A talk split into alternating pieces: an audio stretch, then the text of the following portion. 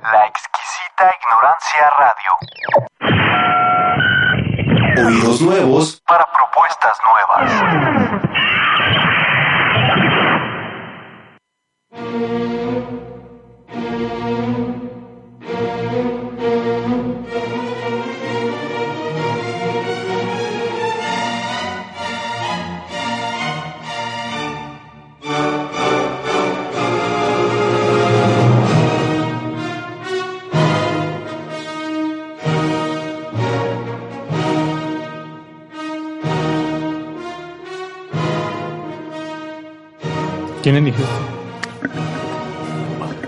Hola, buenas tardes a todas las personas que nos escuchan a través de la exquisita ignorancia radio.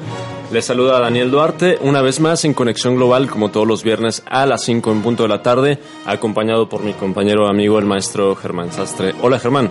Hola, ¿qué tal, Daniel? Un gusto estar aquí nuevamente en Conexión Global. Tenemos hoy dos invitados especiales, dos compañeros de filosofía eh, de la Universidad de Guadalajara. Alejo, bienvenido, ¿cómo estás? Bien, bien, muchas gracias por invitarme. Y tenemos del otro lado a eh, Jonathan Rivera, ahora estudiando el posgrado, en, por cierto, en, en, Ciencia Política. ¿Cómo estás, Jonathan? Hola, muy buenas tardes. Pues muy bien, gracias. Aquí contento por estarlos acompañando en esta tarde viernes. Jonathan, que es un viejo, muy viejo conocido de la exquisita ignorancia, eh, radio, nos acompañan hoy para hablar acerca de el origen, la historia y la naturaleza del dinero. El día de hoy, Germán, tenemos un programa eminentemente relacionado con temas económicos, ¿no es así? Uh, sí, así es. Es un programa donde nos aproximamos ya a hablar de uno de los temas pendientes, el sector económico. Habíamos tratado en alguna ocasión el tema sobre el comunismo y China, aproximándonos a esto. Aunque ahora este va a ser un preámbulo para después abrir con nuevas temáticas que van a tener que ver sobre economía, eh, finanzas, eh, cuestiones que tienen que ver con la banca, las crisis económicas. Después seguiremos abordando otros temas, pero de algún modo esto nos va a abrir el preámbulo para tratar todo eso. Bien. Bueno, vamos a dividir el programa en tres partes aproximadamente. El, el, el, las temáticas son bastante amplias. ¿sí? Vamos a empezar hablando sobre las teorías sobre el origen del dinero, cómo se origina esto que llamamos dinero. Vemos una moneda, vemos un billete, le llamamos dinero. ¿Cómo se origina esto? ¿Cuáles son las teorías económicas, intelectuales o incluso filosóficas? Después vamos a hablar un poquito de historia y al final la teoría sobre la naturaleza del dinero. Empezamos con la primera parte. Eh, teoría sobre el origen del dinero. ¿Cuáles son las principales teorías sobre cómo se origina el dinero, Germán? Sí, pues la especulación acerca de cómo es que se origina el dinero son muy antiguas. Como los griegos eh, son antecedentes de muchas de estas especulaciones, no podía ser la excepción en este caso. La primera reflexión al respecto la tenemos del, de parte de Aristóteles la vamos a considerar como la teoría convencionalista sobre el origen del dinero, donde consideraba Aristóteles que ante las dificultades de medios de intercambio como el trueque, la sociedad tenía que haberse puesto en algún punto de acuerdo sobre una institución como el dinero que facilitara los intercambios. Durante mucho tiempo, diríamos como parte del sentido común se adoptó esta teoría aristotélica sobre los orígenes del dinero. Tuvieron que pasar alrededor ya de dos mil y pico de años hasta que Adam Smith empezara a renovar esta teoría con una serie de elementos un poco más complejos, donde decía, bueno, que en efecto eh, había habido una institu institucionalización a, a propósito del dinero, pero que ésta se había visto obligada debido a las circunstancias de la división del trabajo. Cuando decía Adam Smith, cuando tenemos una sociedad donde hay pocas mercancías, la posibilidad del trueque eh, como modo de intercambio pues es bastante factible. Pero en la medida en la que tenemos más oficios, eh, más objetos que se producen, la posibilidad de que el trueque sea funcional pues se desvanece. Entonces, la sociedad tendría que crear un tipo de eh, mecanismo y de institución para el intercambio. Esta sería entonces también la invención del dinero. Si a una mercancía que pocos rechazarán. En ese sentido, eh, le agrega un elemento más a la teoría aristotélica. Pero como vemos también esta teoría resulta ser un tanto insuficiente eh, diríamos, bueno, ¿y en qué momento se ponen de acuerdo? Eh, ¿Cómo se legisla eso? ¿No? Es, un rey, es, es este, una especie como de cuestión democrática. En realidad solo, estamos hablando de especulación en estos terrenos, porque el dinero es incluso más antiguo que ciertos registros históricos. Al menos la presencia de, de la- monedas eh, que servían como medio de intercambio. Entonces, hablar de que pudiéramos decir una historia sobre el origen del dinero, eh, en el sentido de tener registro de ello, no existe, solamente existen teorías sobre qué lo pudo haber originado. A ver, te interrumpo, Germán. Tenemos, es pregunta, tenemos eh, un registro histórico de cuáles son las primeras monedas, las primeras herramientas que se utilizan como dinero y sabemos dónde.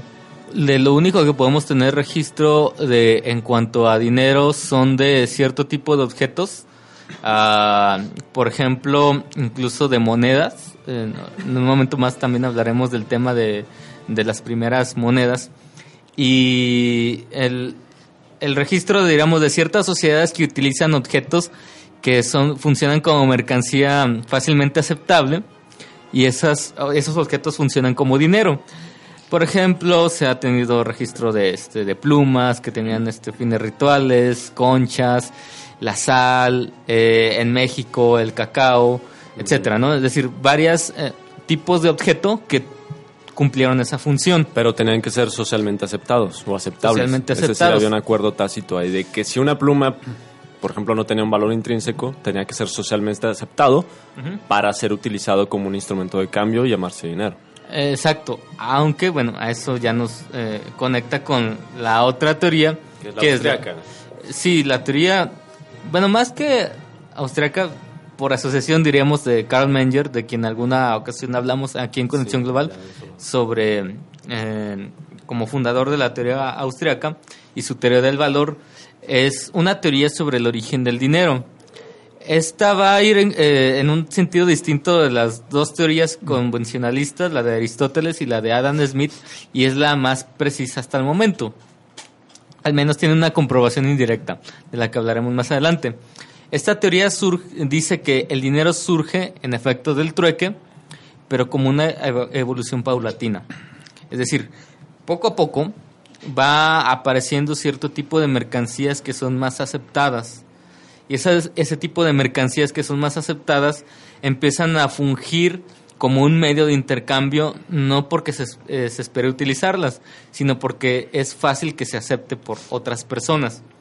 Entonces, no es como si fuera una especie de acuerdo social donde la gente se reúne o donde a alguien se le ocurre la maravillosa idea de, ah, vamos a inventar un medio de intercambio.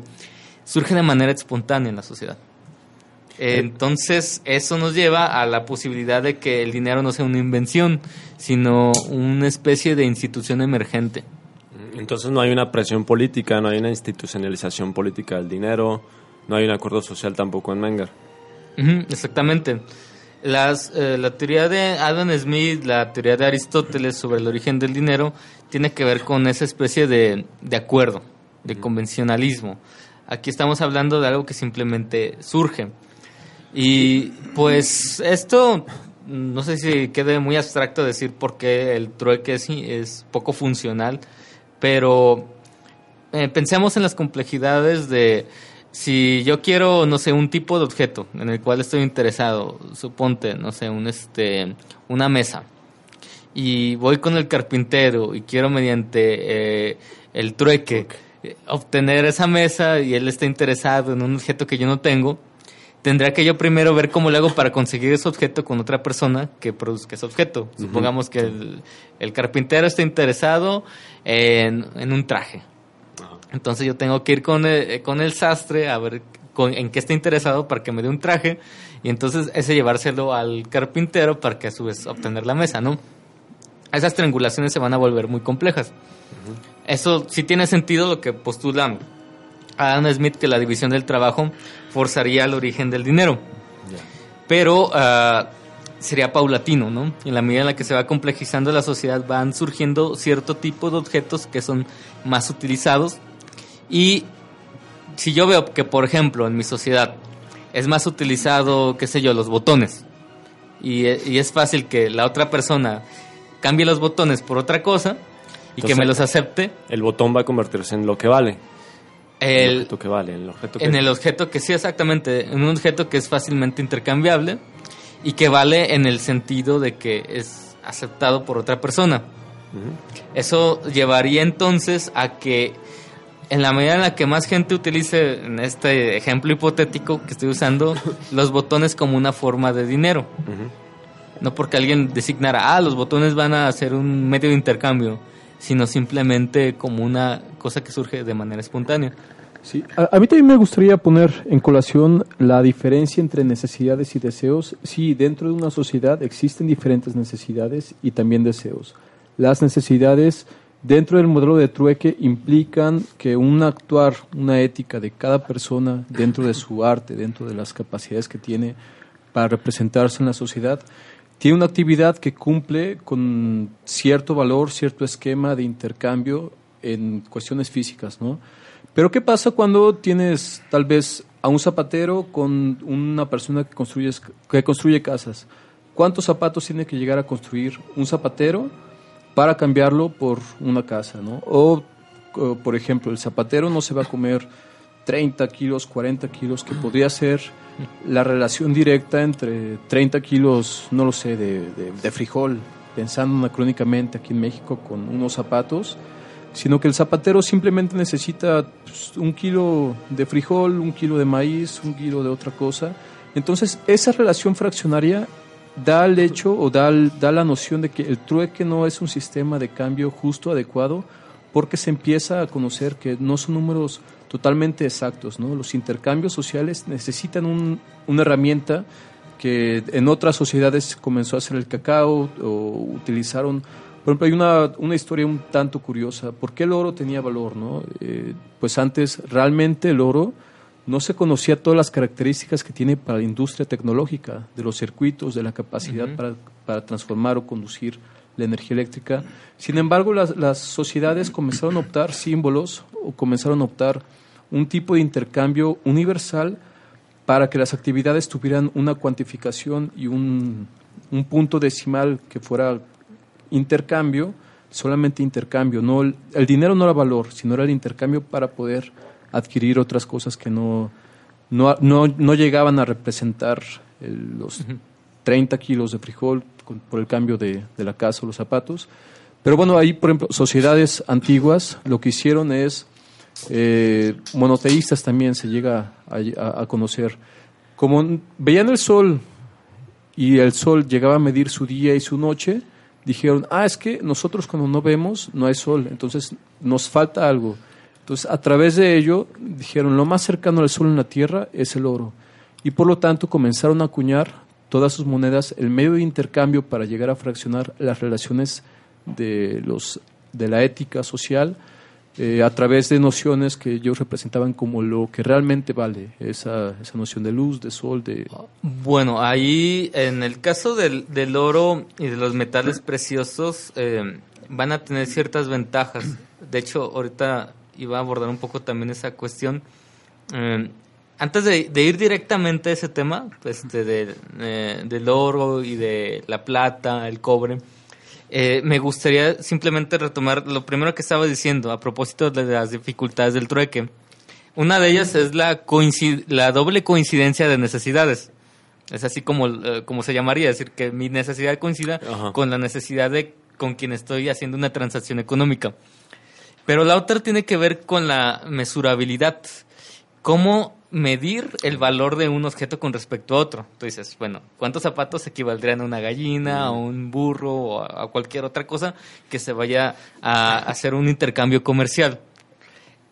Por eso, en, en cierto sentido, lo que dice Adam Smith tiene mucho sentido. Decir, bueno, de la división del trabajo se tiene que crear por necesidad una institución, se tiene que inventar. La sociedad se ve forzada a inventarla. No obstante, eh, el pequeño detalle que quizás no, eh, no está incluido ahí es que también la, eh, la complejización de la sociedad y la división del trabajo también es paulatina. No tenemos una sociedad donde, donde, vaya, eh, donde hay, haya tres roles sociales y de repente tenemos una con 40 roles sociales que producen distintas cosas. Es decir, también eso se va dando paulatinamente y en ese sentido es factible considerar que habría cierto tipo de mercancías que empiezan a ser más utilizadas que otras, más fáciles de intercambiar. Es ahí donde la teoría de Menger eh, lo que propone es decir, ese tipo de mercancías que eran más consumidas frecuentemente son las que van a ser utilizadas como medio de intercambio, no por acuerdo establecido por una autoridad, Por sino simplemente costumbre. por costumbre. Y Menger le va, a, le va a llamar lo que vale. Ajá, di- es un- se forma una especie de, eh, de ciclo de tautología donde dice que esas mercancías son aceptadas porque son aceptadas. Donde tú me aceptas eh, la sal porque tú sabes que fácilmente esa sal te la va a aceptar otra persona, un tercero. Entonces es ahí donde empieza a adquirir dinerosidad. Y además entonces valen porque valen. Es decir, tienen valor en el sentido de que sabes que es valioso para las demás personas.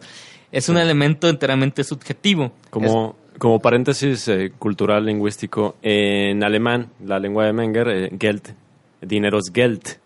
Y el verbo, el verbo valer es gelten. ¿no? Entonces, lo que vale es el dinero. No, simple y sencillamente lo, lo que vale y sigue siendo así en alemán. Ah, bueno, esos orígenes etim- etimológicos, etimológicos van a ser interesantes. Por ejemplo, en el caso de nuestra palabra dinero, proviene de el dinar, que era la moneda, el dracma, pues, de, este, de los griegos. Perdón, ya revolví cosas. El dinar romano. el dinar romano, ahí ya revolví de los romanos.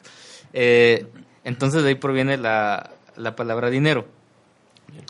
Bueno, entonces en relación a, a, a esta, a esta cuestión del, del origen del, del dinero, una comprobación indirecta surge del, de un- una situación un poco azarosa que es en un campo de prisioneros en Italia durante la Segunda Guerra Mundial.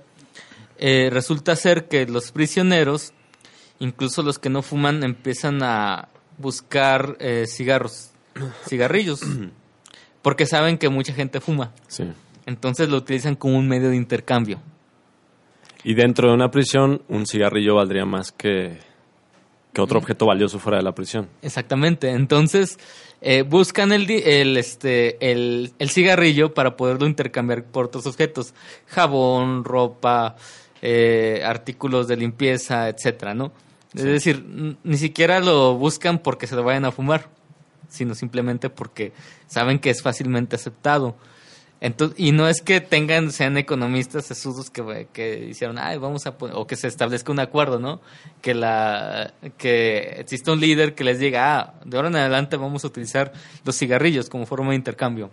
No, eso simplemente sucede.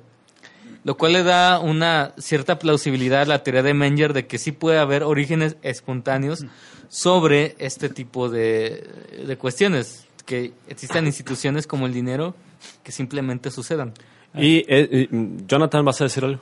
Sí, este, al respecto, eh, con lo que están comentando acerca de esta teoría que elabora Carl Menger para poder ah, teorizar acerca del dinero, me doy cuenta, eh, nada más así como eh, una aportación, eh, muchos de estos pensadores, principalmente eh, europeos y franceses, como que tratan de crear una idea de mito una especie de mito fundante para poder llevar a cabo la teorización. No, por ejemplo, el contrato social de Rousseau.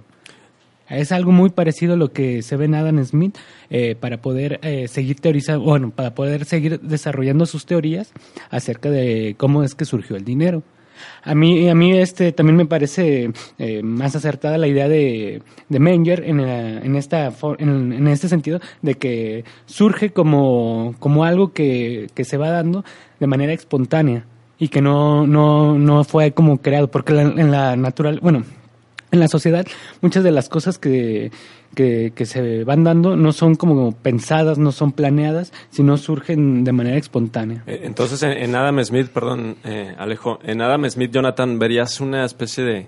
El capitalismo es un poquito previo a Adam Smith, pero Adam Smith lo verías como una justificación filosófica y económica Exacto. del capitalismo. Ética. Ahí en Jonathan. Eh, creo que Germán no está tan de acuerdo en eso. ¿Una, una justificación eh, filosófica? Sí, del capitalismo. Mm, no sé si justificación filosófica del capitalismo, pero sí eh, necesita crear o partir de una concepción, eh, una- yo diría como una especie de mito, para poder hablar del dinero, de esta institución que es el dinero y cómo surge, no del, no del capitalismo. Sí, eh, también, por ejemplo, Adam Smith pone un tema a colación muy importante. Él es parte de una corriente de pensamiento del laissez-faire. El laissez-faire traducido diría como el principio capital del naturalista, ¿no? ¿Qué quiere decir esto? Del dejar hacer, ¿no? Del dejar ser, dejar ser, como la, la- todos los procesos que están pasando son un proceso totalmente condicionado a la maniobrabilidad o a la continuidad del desarrollo de la naturaleza. También Hegel después lo maneja como el, espíritu histórico, el espíritu dialéctico que va como llegándose a representar. Pero bueno, también un tema que va muy ligado, un concepto que va muy, muy ad hoc a toda la noción del dinero es la teoría del valor, ¿no? Y en ese tema, en ese punto, se comenta que Adam Smith es uno de los fundadores del capitalismo. Sí, tal vez tenía sus, sus propios eh, eventos históricos anteriores y tan es así que Marx en la llamada acumulación originaria lo llega a representar desde las sociedades primitivas, feudales, como va siendo parte de un proceso.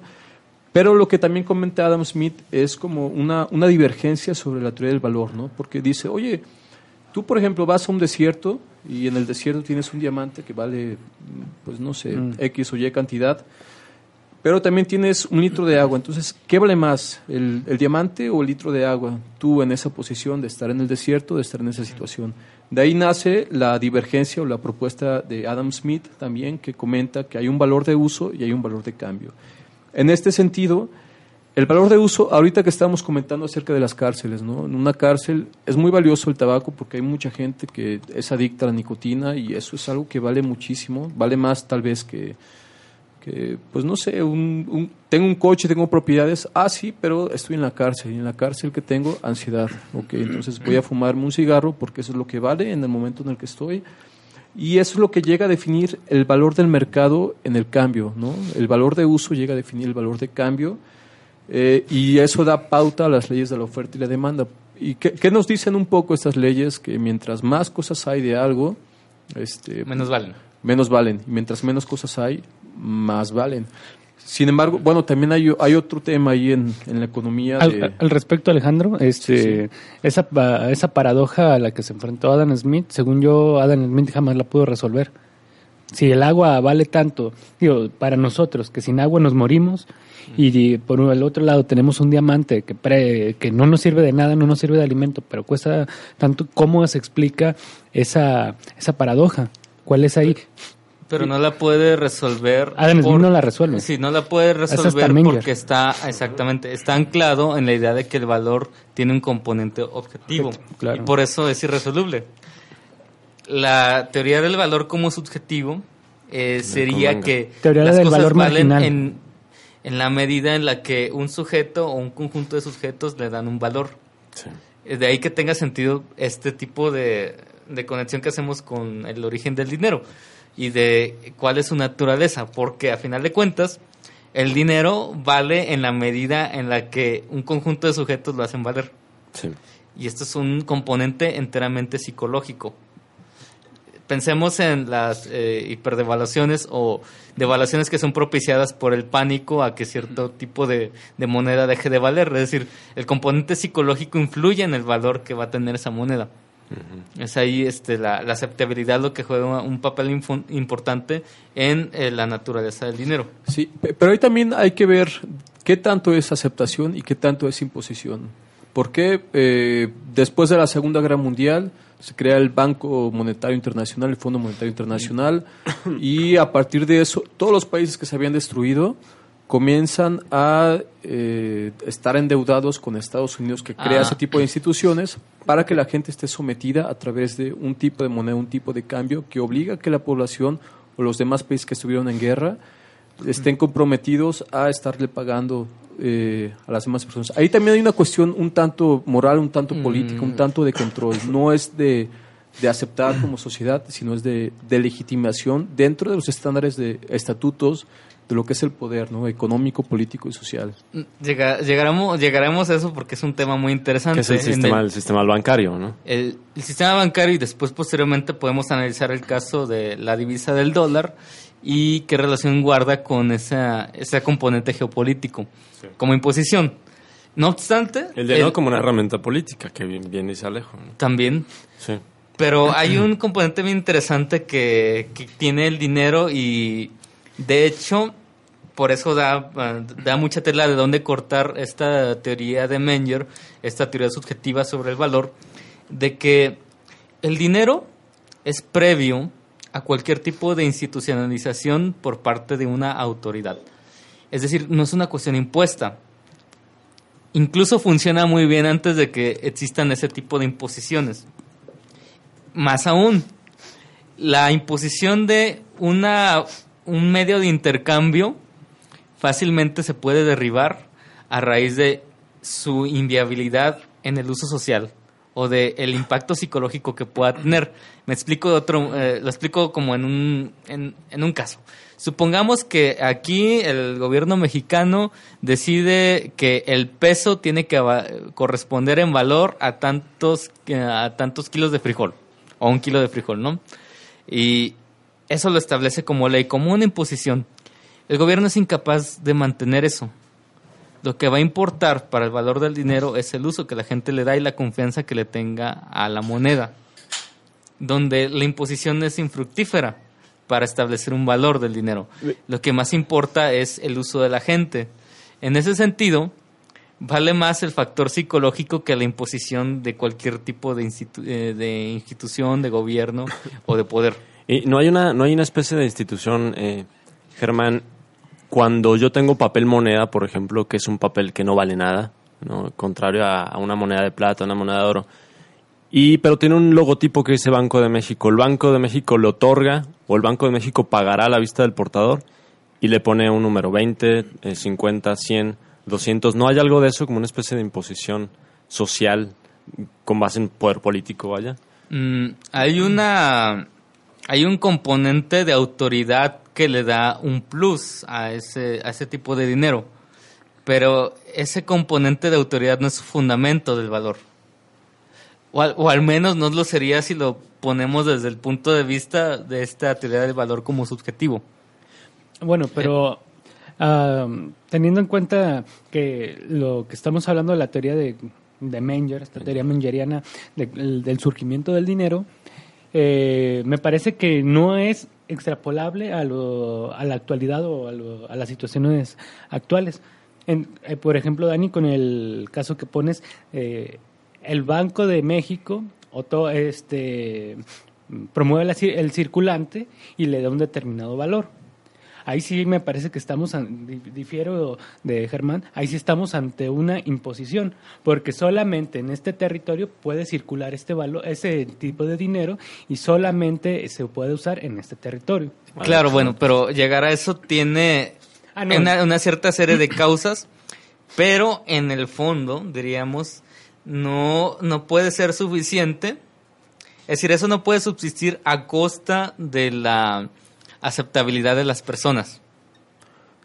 Sí, Eh, eh, es decir, pongámonos a- pongámonos a pensar en los casos de estados que han entrado en un proceso de hiperinflación, donde a pesar de esa voluntad institucional y demás, eh, tenemos el, el efecto de que no, a pesar de la intencionalidad del Estado, del poder vigente, no se puede conservar el valor de esa moneda.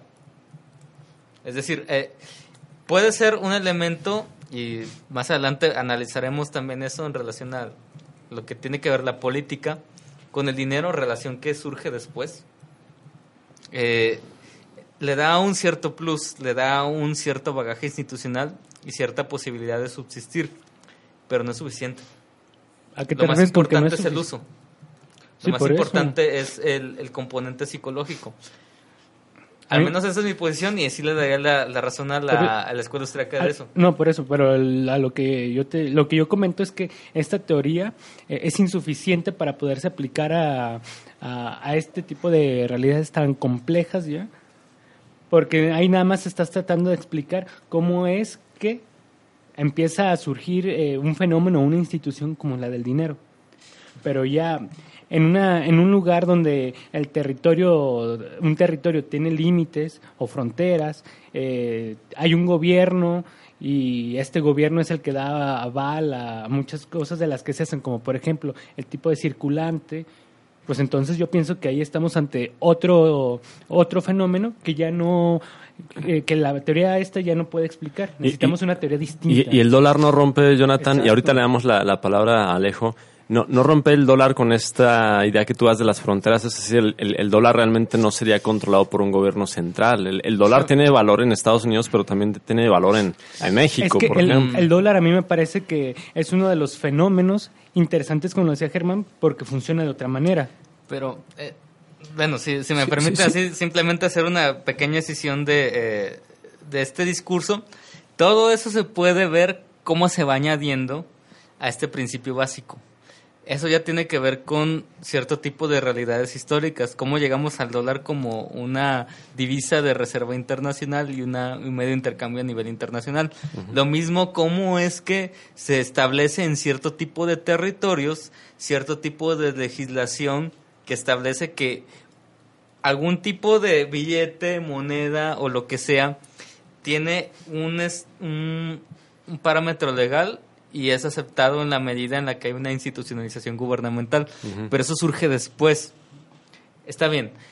La teoría de, eh, del origen del dinero y la teoría de, eh, del valor subjetivo tiene sus límites para explicar totalmente eso. Pero no quiere decir que no deje de ser operante. Aún en este nivel en el que estamos. A ver, Pero solamente se le agregan más, este, más elementos a, a esa naturaleza del dinero. a ver, Alejo. Pero, pero, por ejemplo, Oye, también habría que preguntarnos quién hace las instituciones y quiénes les dan legitimidad a todas ellas, ¿no? En- es en general un número, una estadística, un mar de personas. Y bueno, también Marx hace un estudio muy congruente de toda la, la teoría del dinero, la teoría del capitalismo, que es un proceso que él no, no está en contra, sino dice es un proceso también natural, es un proceso que tiene que pasar. Y, y bueno, ahí eh, en ese sentido, este, nos llega a comentar que a través de los procesos sociales, a través de los procesos económicos, cómo se van generando los engranajes desde las sociedades de los siervos, las sociedades primitivas, hasta la, la era que a él le tocó vivir, que fue la revolución industrial, cómo todo eso va dando pauta a que las personas estemos dentro de un sistema social, dentro de un sistema ético, en el cual todos somos parte de un engranaje que le damos más alimentación a que todo siga siendo. Marx hace una crítica muy fuerte, muy tremenda, porque él habla de una teoría de la alienación. ¿Qué es esto?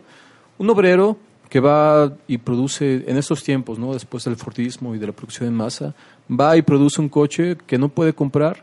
La persona que con su esfuerzo produce algo que no puede tener, ¿qué hace? Siente que está produciendo algo que no vale y él tampoco siente que vale. Y eso psicológicamente va permeando en toda la cadena productiva, desde el obrero hasta el dueño de, la cadena de coches y desde el consumidor hasta todos los seres que están interactuando dentro de una sociedad económica, que es cómo se está interactuando todo, ¿no? En ese sentido, dentro de la, de la postura marxista, no se está pensando, sino se está siguiendo, se está aceptando y se están aceptando las normas que se están definiendo a través de, del poder, como lo es el miedo, la imposición económica que hizo Estados Unidos después de la Segunda Guerra Mundial, que les inculcó miedo a los países europeos después de que ya había acabado, después de que fue y lanzó Hiroshima y que dijo, ¿saben qué? Se destruyeron entre ustedes, pero no nos voltearon a ver, vamos a destruirlos y si quieren más, este, pues ahí les va más, ¿no? Si no quieren más, ahí está nuestra moneda y ahí está, ahí está la deuda a la cual tienen que someterse. Y sin embargo, pasan esos factores históricos, pero también el actuar de la gente legitima la institucionalización de los, todos los procesos económicos, ¿no? Este, también, bueno, por ejemplo, por, o- otra, dentro de esta charla, esta dinámica que se generó, habría que preguntarse por qué el dólar vale eh, cuántas bases militares tiene Estados Unidos y en cuántas partes. Por eso es lo que, por eso vale el dólar, porque tiene, se Eh, tiene miedo a, Estados Unidos. A, a- a eso en algún punto íbamos a llegar a esa teoría Eh, sobre es que decir, al- lo que sostiene el valor del dólar es el Pentágono y su complejo militar industrial. Que, que no hay es una nada, razón para eso. que no es nada descabellado decir el, el, pues el, el poderío militar otorgó- otorga pues un valor económico. ¿no? ¿Quieren que vayamos al corte un par de minutos y seguimos con la discusión para hablar un poquito de la banca? Germán, ¿sí? Qué Vale. bueno. Regresamos en un par de minutos a Conexión Global. En un momento regresamos a Conexión Global.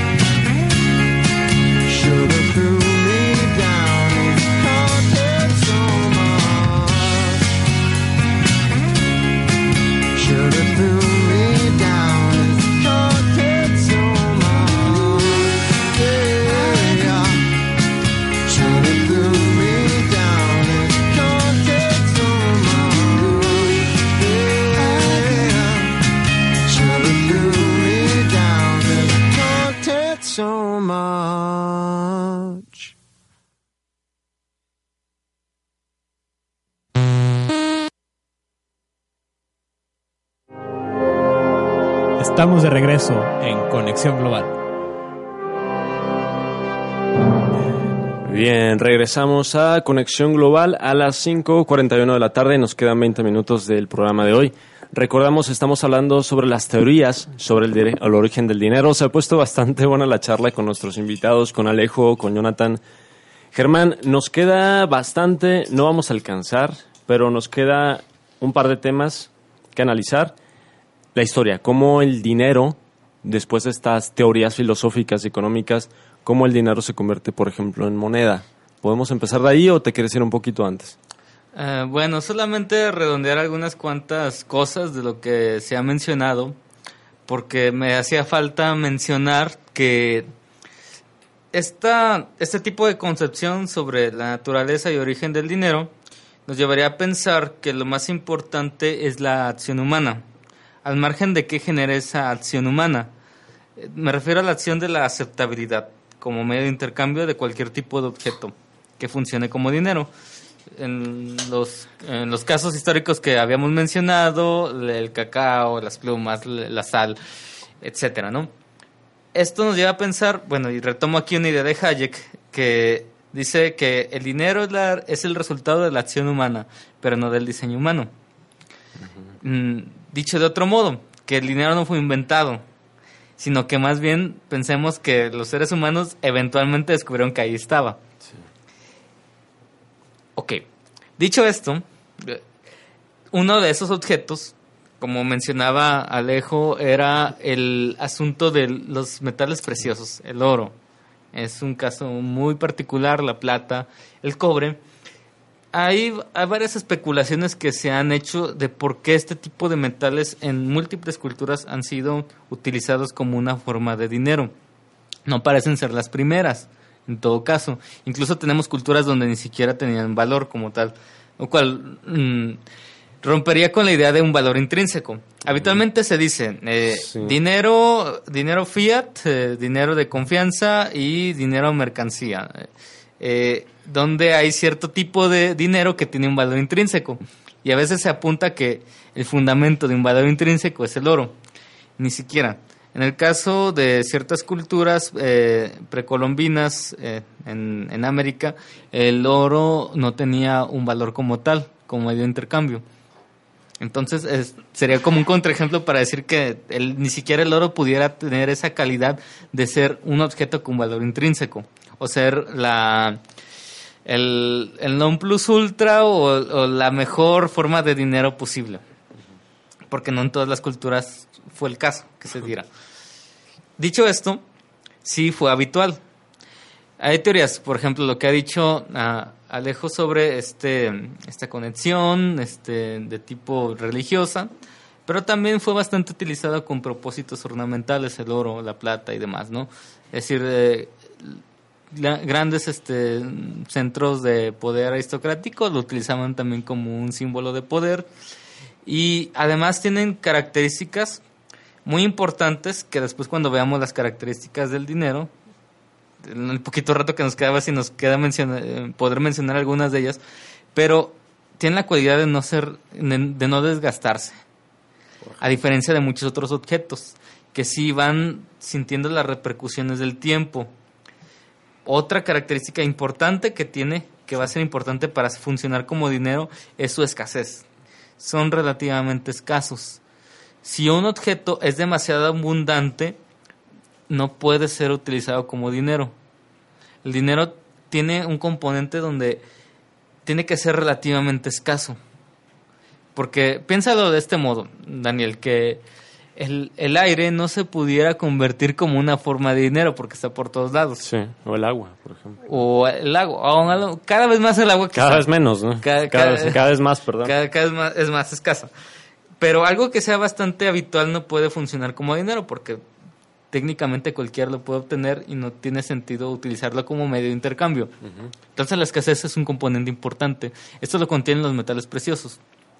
Lo otro es que tampoco son demasiado escasos como para que nadie los, los pueda utilizar como medio de intercambio. Por ejemplo, los diamantes no son un buen elemento para, para que este, para que sean dinero. Porque sí son escasos, pero demasiado escasos como para que Demasiado. sean funcionales. Y que sean fácilmente transportables, ¿no? Por ejemplo. Ah, también eso es otra cosa. Y otra característica que va a ser bien importante de los metales es su divisibilidad. Sí se pueden partir en unidades menores y conservando cierta proporción. Este elemento parece ser que habitualmente los llevó a que fueran utilizados como dinero.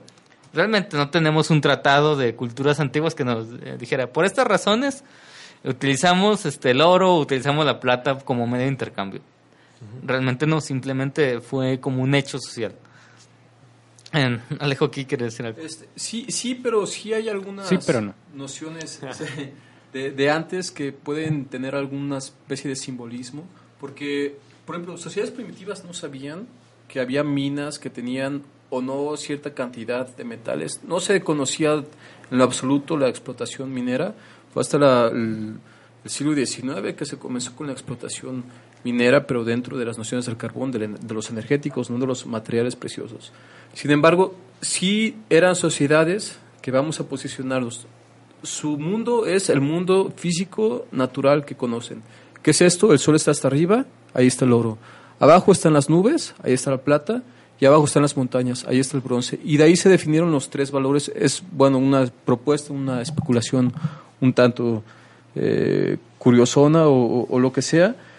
Eh, pero bueno, también me gustaría poner, bueno, como dato curioso, ¿en qué momento empieza la devaluación? En el momento en el que la gente comienza a acuñar el, el sol, las nubes o las montañas en cosas físicas que las puede tener el humano. Y ahí tiene el intercambio para generar el valor. Pero ¿qué- ¿qué, qué, Bueno, pasaba? ahí- ahí- sí, ah, se ¿Qué pasaba? cosas, pero- Tú le dabas una moneda, un sol a alguien y ¿qué hacía él? Le raspaba tantito ch, ch, ch, ch, con el cuchillito, ahí le quitaba cosas, agarraba otra moneda, le raspaba tantito, la intercambiaba en el mercado y luego de 50 monedas que cambiaba ya hacía otra. ¿no? Entonces ya no había una validez real de, un, de una especie física, sino que se inventaba mon- dinero ficticio, que es un poco de la banca. Ah, de- eso, eso, eso es posterior. Porque antes de llegar a eso, se tuvo que haber inventado la moneda. Es, de- es decir, tenemos el uso de metales y de otro tipo de objetos, objetos mercancía, que son habitualmente eh, usados porque son formas de intercambio que se sabe que otras personas van a aceptar. Ok, hasta aquí va, va la cosa. Después tenemos algo que no es enteramente, ahora sí ya tan espontáneo, que es, son las monedas. Monedas, bueno, podríamos eh, rastrear su origen etimológico desde la palabra mónada, que es unidad. Y el invento de la moneda precisamente tiene que ver con fundir metales. Fundir metales y establecer una unidad que las hiciera equivalentes entre sí a esas unidades. Esos registros de, este, de monedas más antiguas, incluso las podemos encontrar en Asia, 900, eh, 1000 años antes de Cristo, donde ya se ve que se, eh, eso estaba como una tecnología. Así ya podemos hablar de un diseño, de que a alguien se le ocurrió que un, modo eficiente de poder este, eh, utilizar estos metales como modo de intercambio, que lo hiciera más fácil, era a través de- de la acuñación de monedas. Pero, pues, de la acuñación de las monedas a que las sociedades utilizaran este cierto tipo de objetos como modo de intercambio, pues hay una distancia, ¿no? Aquí ya sí estamos ante una cuestión de diseño. En efecto, después vendría el problema de la falsificación. ¿Cómo es que se puede rebajar un metal combinándolo con otro tipo de elementos y así hacerlo rendir un poco más? Pero ni siquiera ahí tenemos el, ele- el elemento de devaluación. eh, eso está Sí, sí, sí. Bien, eso, eh, aquí, aquí tenemos un pequeño, este, una interferencia de audio. Bueno, Están hablando del más allá. nos están hablando del más allá. Lo que, a lo que nos lleva es que hay un momento histórico en el que va a empezarse a meter ahora sí la mente humana para generar un tipo de diseño sobre este tipo de cuestiones. Bueno, nos queda este poco tiempo. No sé si nos alcance a hablar de cuál fue el siguiente nivel de complejización de esto, que es el- la invención del, del papel moneda. Sí, si alguien- tenemos un 10 minutos y por supuesto, sí. Bueno, entonces tenemos la moneda. Esto ya fue bastante utilizado, de- es lo que cuando Aristóteles empieza a teorizar acerca del dinero, pues lo que él tiene a la mano pues son cierto tipo de monedas también, el dracma, ahora sí. Bien. Eh, va a pasar mucho tiempo y en otro lugar este, lejano a lo que es este, esta tradición eh, occidental eh, de Aristóteles, va a surgir lo que es la invención del papel moneda. Primero como pagaré. Es otro concepto que le va a agregar un nivel de abstracción al dinero. Durante una dinastía china que se conoce como la dinastía Tang, como la de los jugos Tang, sí, sí, como- eh, Se, en, si estamos hablando del siglo IX, ya de nuestra era, se hace un invento que es para poder eh, utilizarlo en transacciones comerciales a lo largo de largas distancias, sobre todo por la presencia de ladrones. Eh, imagínense que se cargan estas grandes este, cantidades de dinero para poder comerciar monedas o, o- o también tipos de mercancías. Una idea bastante segura y es un invento bastante ingenioso es la creación de un pagaré, donde tú lo que haces es, en lugar de transportar toda esa cantidad de monedas, emites un documento que diga que eso va a valer y que te lo van a cambiar del otro en el otro punto por una cierta cantidad de objetos que tienen un valor. Que es, algo unas- que, que es algo que sigue pasando ahorita cuando vemos en un billete que dice se pagará Ajá, a la vista del portador. es un pagaré. Sí. Es un pagaré que tiene ahí anotado, eh, désele a tal persona tal cantidad de dinero en cuanto se entregue esto. Un pagaré. Esto puede, parece ser un invento bastante inocente, pero es una innovación interesante. Este, eh, va- esto va a ser el- algo que, que se va a, a, a después transportar a Europa y va a tener allí una innovación. Esto se va a conocer como el papel moneda o la, o la moneda de papel. Tenemos, imagínense ustedes, eh, un billete que dice esto vale por 100 pesos. Equivalente, que rep- está en representación de un objeto tangible que es la moneda.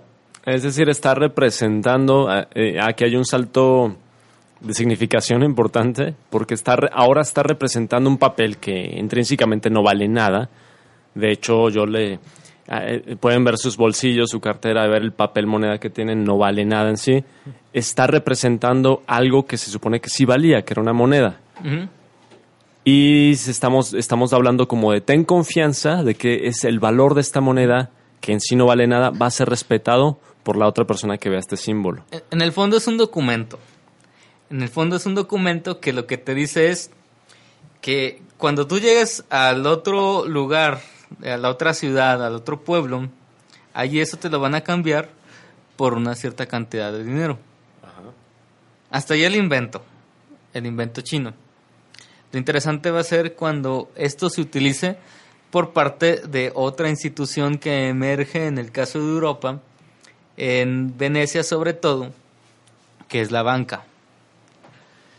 Eh, ahí es donde, bueno, ya nos quedan este, unos, unos pocos minutos, pero el invento del papel moneda o del el pagaré se va a empezar a popularizar y a utilizar por cierto tipo de personajes que son orfebres, gente que almacena cierta cantidad de objetos valiosos dentro de bóvedas, que por su profesión eh, utilizan estos lugares para almacenar los trabajos que hacen de, de joyería, de alfarería. Sí. Ellos empiezan a rentar el espacio para que otra gente almacene también ahí sus objetos valiosos. Yo voy a guardar mi objeto valioso y me dan de intercambio un papel, un un pagaré. papel donde te dicen que te van a devolver eso en cuanto tú lo requieras. Son los primeros bancos de la historia, podremos decir. Exactamente. Y surgen a partir de, este, de una actividad totalmente este, artesanal, que es la labor de los orfebres, de, de la gente que, que trabaja con, con joyería. Estas personas tienen estas bóvedas, las empiezan a rentar y empiezan a utilizar este otro invento chino introducido, bueno, o cuyos relatos este, había traído los viajes de Marco Polo y va a, va a empezar a utilizarse. Le- El, el evento interesante es cuando estos pagarés empiezan a utilizarse también como modo de intercambio dentro del mismo mercado. Sí. Se quita la parte de, el, de ese al, al personaje tal y es como un pagaré al portador. Sí, páguese a la vista del portador, ¿no? Leemos ahora. Y es bien interesante, Germán, porque esos dos elementos, el del, el del papel chino, que es un documento, es un páguese, y la labor del orfe- o- orfebre, se va a convertir esos dos en la, en la base de la economía pues que tenemos actualmente, Ujú. ¿no? Banca- ban- bancarizada, no bancaria. ¿no? Pero Después de varios pasos y de evoluciones. Sí. Estamos como a la mitad del trayecto de, de todo eso. Bueno, vamos cerrando el programa, nos quedamos ahí a la mitad, a- apenas entrando a, a la invención del- de, de la economía tal como la conocemos hoy, que es una economía pues, bancaria, una economía basada en la deuda, etcétera. Podríamos hablar de eso la próxima semana o en algún programa siguiente en Conexión Global.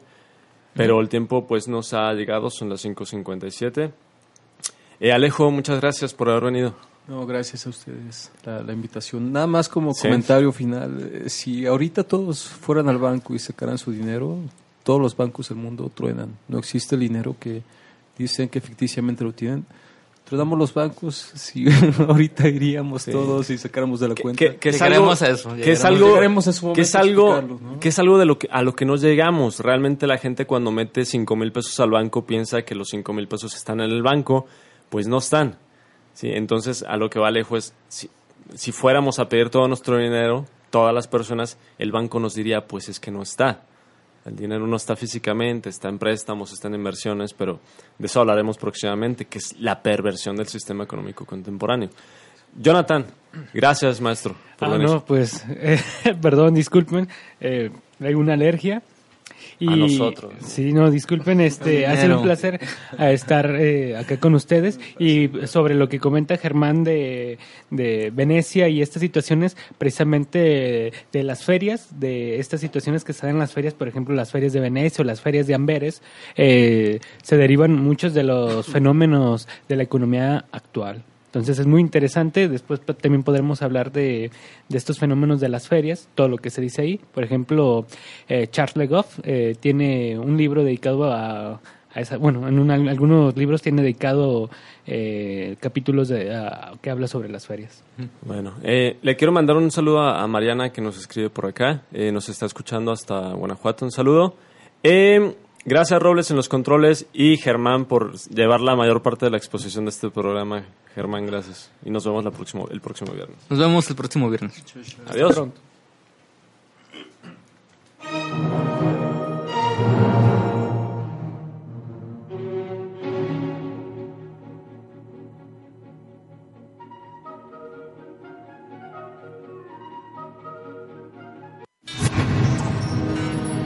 La exquisita ignorancia radio. Oídos nuevos para propuestas nuevas.